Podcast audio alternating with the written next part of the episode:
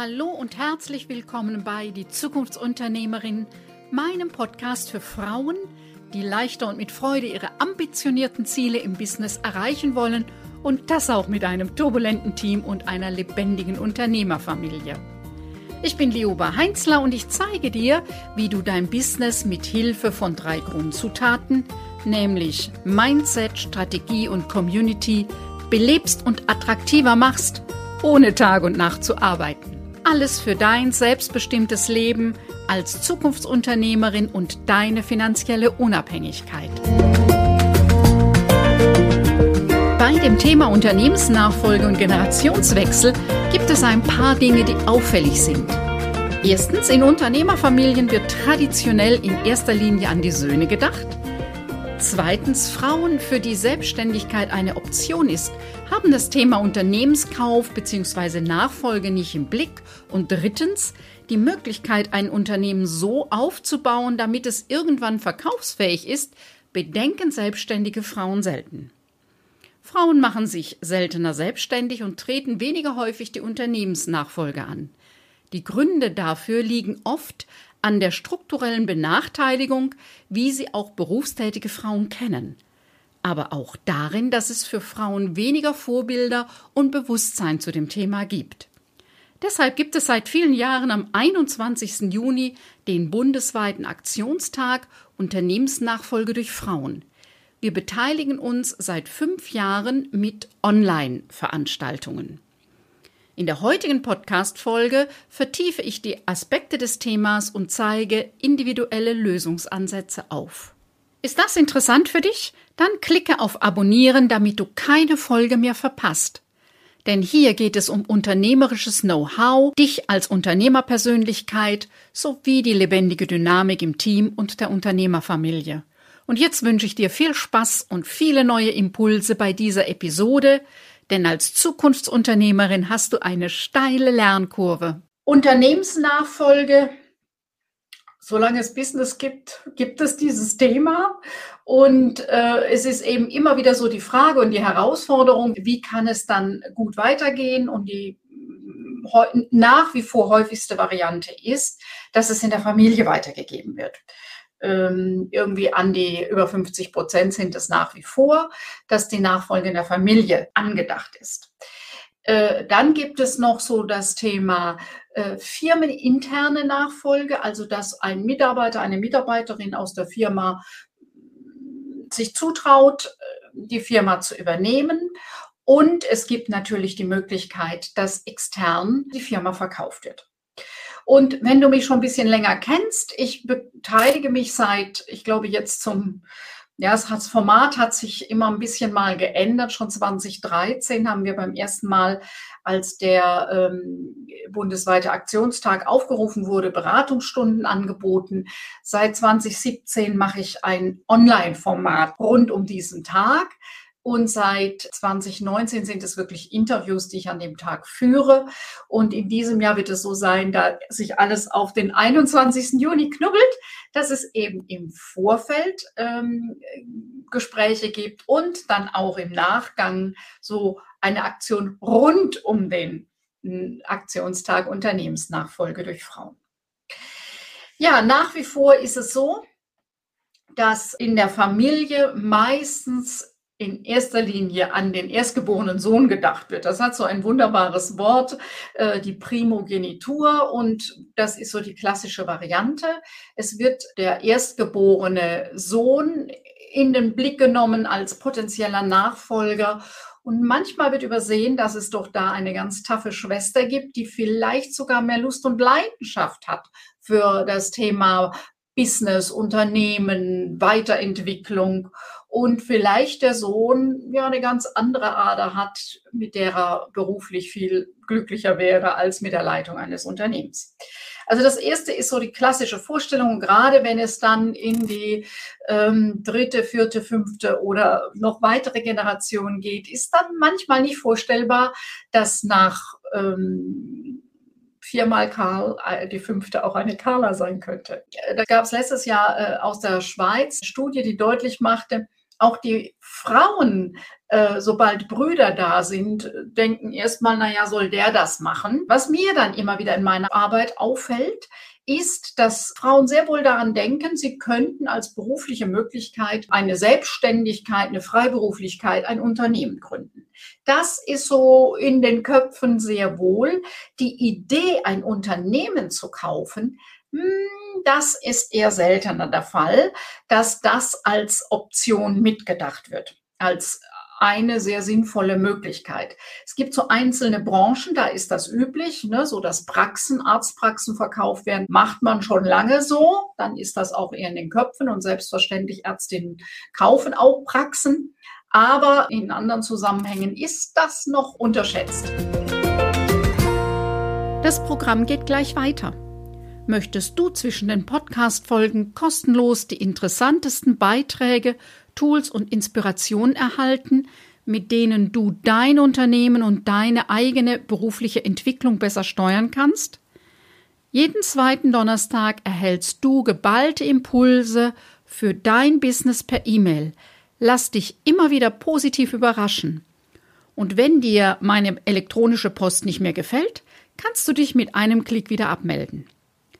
Schließe dich den fast 1000 Abonnenten und Abonnentinnen an und abonniere unseren Impulsletter unter www.liobaheinzler.de-newsletter und wir sprechen uns in deinem Postfach. Und der dritte Teil, der mir immer wieder auffällt, ist, dass viele meiner selbstständigen Kolleginnen so in meinem Alter, wo so langsam die Frage ist, wie geht es dann ja mit 60, 65, wie auch immer weiter, dass sie selten daran denken, dass die Nachfolge eine Option ist, um vielleicht auch noch mal das, das Altersruhegeld äh, aufzustocken. Ein Unternehmen verkauft sich nicht mal eben nebenbei, da muss man schon ein paar Bedingungen beachten, aber das ist ja klug, ähm, frühzeitig anzufangen, zu überlegen, was ist nötig, wie stiel ich das ein, dass es auch wirklich für einen Nachfolger, für eine Nachfolgerin interessant ist. Durch das, dass ich ja mit dem Thema Unternehmensnachfolge sehr sichtbar bin, ist es so, dass äh, immer wieder Bewerbungen von taffen jungen Männern bei mir landen und ähm, die anfragen, ob ich nicht wüsste, äh, ob gerade irgendwo eine Firma zu verkauft wird, ähm, ob ob ich da den Kontakt herstellen kann. Es sind Bewerbungen, ein paar Seiten, sehr professionell aufbereitet mit ganz klaren Vorstellungen, was sich diese äh, jungen Männer manchmal sind es auch Mitteljunge, ähm, also so, die auch schon Führungserfahrung haben mit, ähm, ich sage jetzt mal 45 rum, aber es sind auch ganz taffe so Anfang 30 dabei, die eben auf der Suche sind nach einem Unternehmen und sehr klare Vorstellungen haben, was die Branche ist, was der Umsatz ist, die Größe ist und so weiter. Und interessant ist eben, es war noch nicht eine Frau dabei. Auch nicht als Investorin. Ne? Manchmal haben die auch, dass sie sagen, wir haben Investoren, wir haben einen Beirat, äh, da sind äh, das geballte Unternehmerwissen, wo Menschen uns unterstützen, mit dabei. Auch da dieses Thema Unternehmensnachfolge und Frauen ist irgendwie noch völlig unterbeleuchtet. Die Frage ist, woran liegt das? Es gibt den Teil der ähm, natürlich der Tradition und der traditionellen Rollenbilder.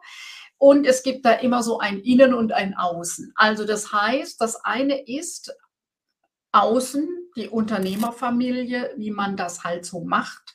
Da ist der Teil äh, Gesellschaft, der mit reinspielt. Und dann gibt es natürlich auch das Innen des einzelnen Individuums, äh, was miteinander korreliert, also was im Zusammenhang zueinander steht. Ähm, so, das in der Unternehmerfamilie oft aufgrund der langen Tradition, der Vorstellung, dass der Patriarch es an den erstgeborenen Sohn weitergibt. Und ähm, natürlich spielt auch mit rein, dass nach wie vor in unserer Gesellschaft Frauen im Business weniger zugetraut wird warum das auch immer so ist. Manchmal spielen Dinge mit, die, die uns dann eben gar nicht bewusst sind, zum Beispiel dass äußere Größe mit innerer Stärke gleichgesetzt wird. Und hm, es ist eben sehr häufig so, so ein 30, 35-jähriger junger Mann macht den Eindruck von viel Stärke, von viel Kraft, von, ja, von Größe, ähm, während eben eine 30-jährige Frau ähm, oft die mental stärkere ist, das ist aber äußerlich gar nicht so sichtbar. Also da spielen uns so alte Vorstellungen, die wir oft gar nicht so auf dem Schirm haben, spielen mit eine Rolle. Die tiefere Stimme wirkt gewichtiger. Das zarte Stimmchen von der einen oder anderen Frau löst den Impuls aus, ist noch zu jung dafür.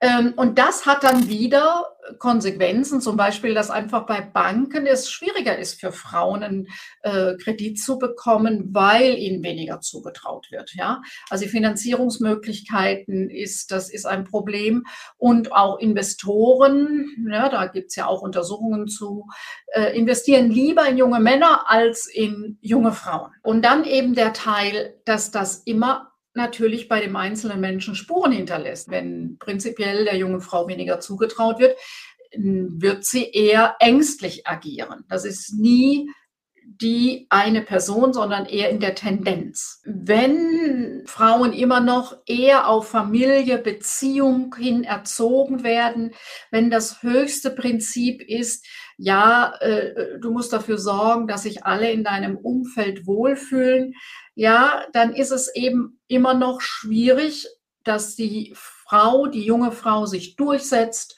vielleicht auch mal klar sagt, will ich jetzt aber so und nicht anders, äh, weil es eben vom Rollenbild, von der Vorstellung noch nicht so akzeptiert wird. Ist das jetzt ein Teil des Spiels? Gehört das dazu? Oder ist das eine Form von Diskriminierung? Also auch das Sortieren ist immer wieder eine Frage. Wie gehe ich damit um? Nach wie vor ist für Frauen ein Thema, dass Vorbilder fehlen. Drum ist mir ein Anliegen beim Thema Unternehmensnachfolge durch Frauen, dass ich mit ähm, Abgeberinnen, mit Übernehmerinnen, mit Nachfolgerinnen spreche, wobei die Nachfolgerinnen sprechen über ihre Situation. Die Best-Ager-Unternehmerinnen, die Seniorinnen, die Abgeberinnen sprechen nicht alle darüber. Dann ist mangelnde Unterstützung nach wie vor ein Thema, das eben ein äh, junger Mann, ein Mittelaltermann, der sich selbstständig macht, der gerne eine Firma kaufen will, sich in der Regel auf die Unterstützung seiner Familie verlassen kann, seiner Partnerin. Umgekehrt ist das noch nicht so selbstverständlich, ja.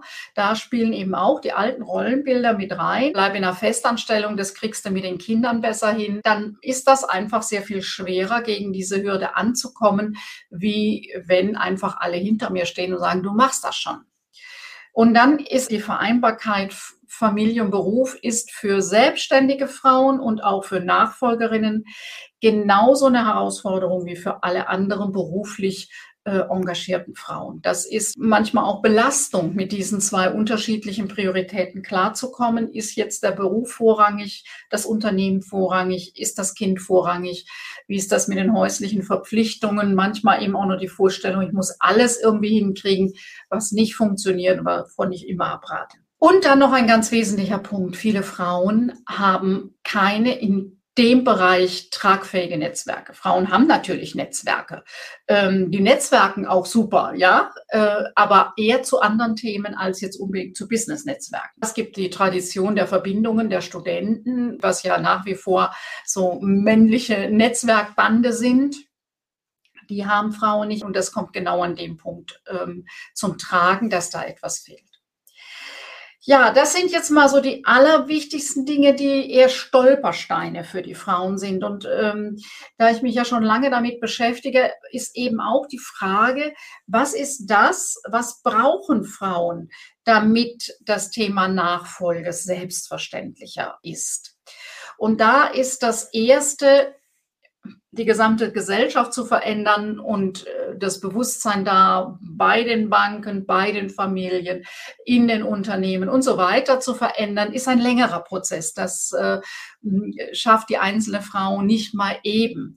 Was die einzelne Frau sehr wohl tun kann, ist wirklich bewusst den eigenen Perspektivwechsel voranzutreiben. Also, wo sitze ich alten Überzeugungen auf? Wie ist denn meine Einstellung? Wie gehe ich damit um? Um auch bei, je nachdem, bei komischen Sprüchen sich weniger verunsichern zu lassen, sondern direkt äh, klar zu haben, okay, ja, das ist deine Meinung und äh, ich sehe das Ganze anders. Also an der eigenen Einstellung, an der eigenen Überzeugung, an den eigenen Vorstellungen, sich denen immer bewusst bewusster zu werden. Das ist nichts, gibt keinen Knopf für, es gibt keinen Schalter, den ich umlege, sondern es hat einfach mit Bewusstsein zu tun, mit Reflexion, immer wieder nochmal von einer anderen Seite das Thema betrachten. An den eigenen Glaubenssätzen zu arbeiten, ist schon ein langes und altes Thema. An den Einreden, so haben es ja die Wüstenväter genannt, äh, dass äh, sich die nochmal zu überprüfen und anzuschauen, ist ein, ein erster wichtiger Schritt, um selbst ein gutes Standing zu haben, um zu wissen, wo ich stehe, meine Stärken zu wissen und auch ähm, zu wissen, was meine Schwächen sind. Nicht unbedingt, um die auch noch zu lernen und auszugleichen, sondern mir da vielleicht ähm, jemanden ins Team zu holen, in die Unterstützung zu holen, der das ausgleicht. Ich muss aber als erstes wissen, wie das aussieht mit meinen Stärken und eben auch, wo geht meine größte Leidenschaft rein. Das erste ist das ähm, eigene Bewusstsein. Und das ist übrigens, da ich ja schon seit vielen Jahren mit ähm, Selbstständigen, die Unternehmen selber aufgebaut haben, mit Geschäftsführung, wie eben auch mit Nachfolgern, Nachfolgerinnen und äh, Unternehmern, Unternehmerinnen arbeite. Das ist für mich der größte Unterschied zwischen Unternehmerkindern und denen, die selbst aufgebaut haben oder gründen. Sie haben ein äh, anderes Mindset. Sie haben einfach mit der Muttermilch eingesogen, dass Unternehmertum etwas Tolles ist, dass sie Spaß haben, den Unternehmergeist zu leben, dass sie gerne neue Dinge ausprobieren und sich herausfordern lassen ähm, und dass sie sich der Risiken und der Gefahr bewusst sind äh, aber sich davon nicht einschüchtern lassen. Und das ist eben ein Lernprozess und da ist mancher, der eben frisch und neu gegründet hat oder äh, vor dem nächsten Wachstumsschritt steht, ist das ein anderer Angang. Ja, also so die Arbeit am eigenen Denken und an der eigenen Vorstellung ist das grundlegende Zentrale, damit alles andere weiter drauf aufbauen und wachsen kann dann braucht es eine kluge Strategie. Eine Strategie, das Business so aufzusetzen, dass es am Ende verkaufsfähig ist. Eine Strategie, wie mache ich das, wenn ich ein Unternehmen kaufen will? Wie mache ich das, wenn ich ein Unternehmen in der Familie übernehmen will? Wie verhandle ich denn, ähm, dass da meine Vorstellungen auch wirklich vorkommen? Eben mal so macht das niemand, sondern das ist Köpfchen und Arbeit. Also erstmal wissen, was ich will, wie ich es will und dann anpacken und umsetzen. Ja, also neben dem Mindset ist das zweite eine kluge Strategie für das, was du da möchtest, für das, was du da angehen willst. Und das dritte, du brauchst ein tragfähiges, passendes Netzwerk für dieses Thema.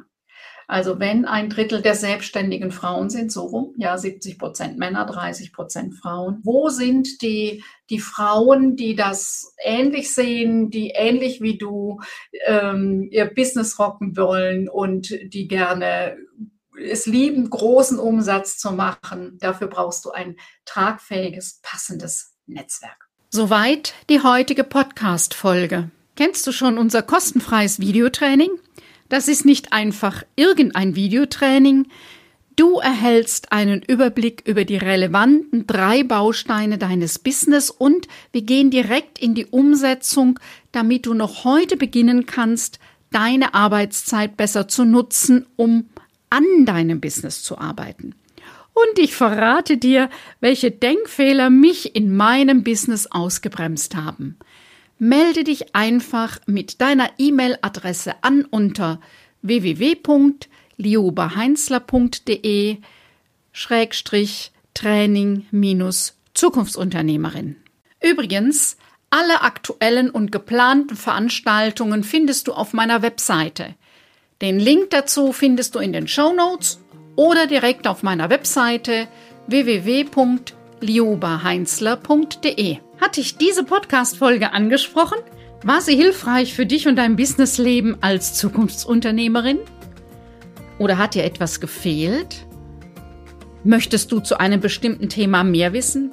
Dann freue ich mich, wenn du mir eine kurze E-Mail schreibst. Ich versichere dir, dass ich deine E-Mail umgehend lese, auch wenn meine Antwort vielleicht ein paar Tage dauert. Meine E-Mail-Adresse findest du in den Show Notes.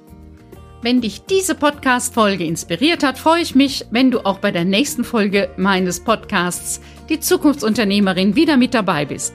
Denn gemeinsam schlagen wir zumindest eine kleine Delle ins Universum. Tschüss, bis bald.